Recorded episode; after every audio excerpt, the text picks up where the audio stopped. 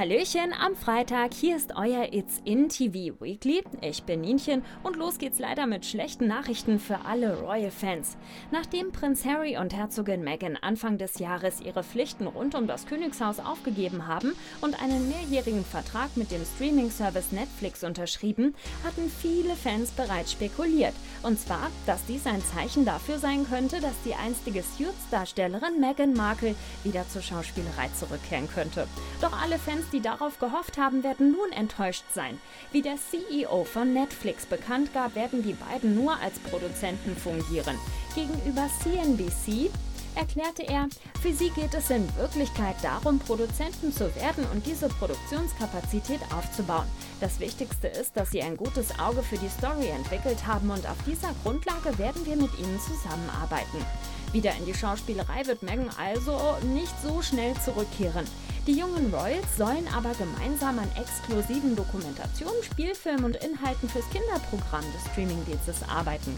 Spannend wird's also auf jeden Fall trotzdem.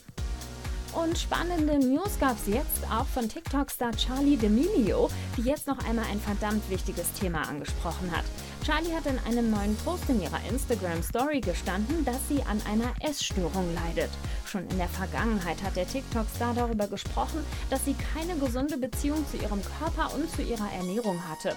Und so schrieb die 16-Jährige jetzt, ich habe immer versucht, meine Stimme im Zusammenhang mit Problemen rund um das Körperbild zu nutzen, habe aber nie über meine eigenen Probleme mit Essstörungen gesprochen.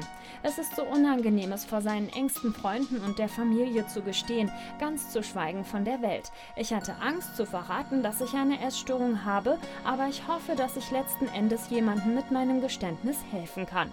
Zudem rief Charlie D'Amelio dazu auf, dass Menschen, die selbst darunter leiden, sich Hilfe suchen, denn dies sei der erste und auch wichtige Schritt zur Besserung. Solltet ihr also ebenfalls betroffen sein, gibt es für euch kostenlose Hilfe und zwar bei der Telefonseelsorge unter der Nummer 0800 3 mal die 1 0 3 mal die 1. Ich drücke euch und wünsche euch jetzt erstmal ein schönes Wochenende. Ich bin Nienchen. Tschüss!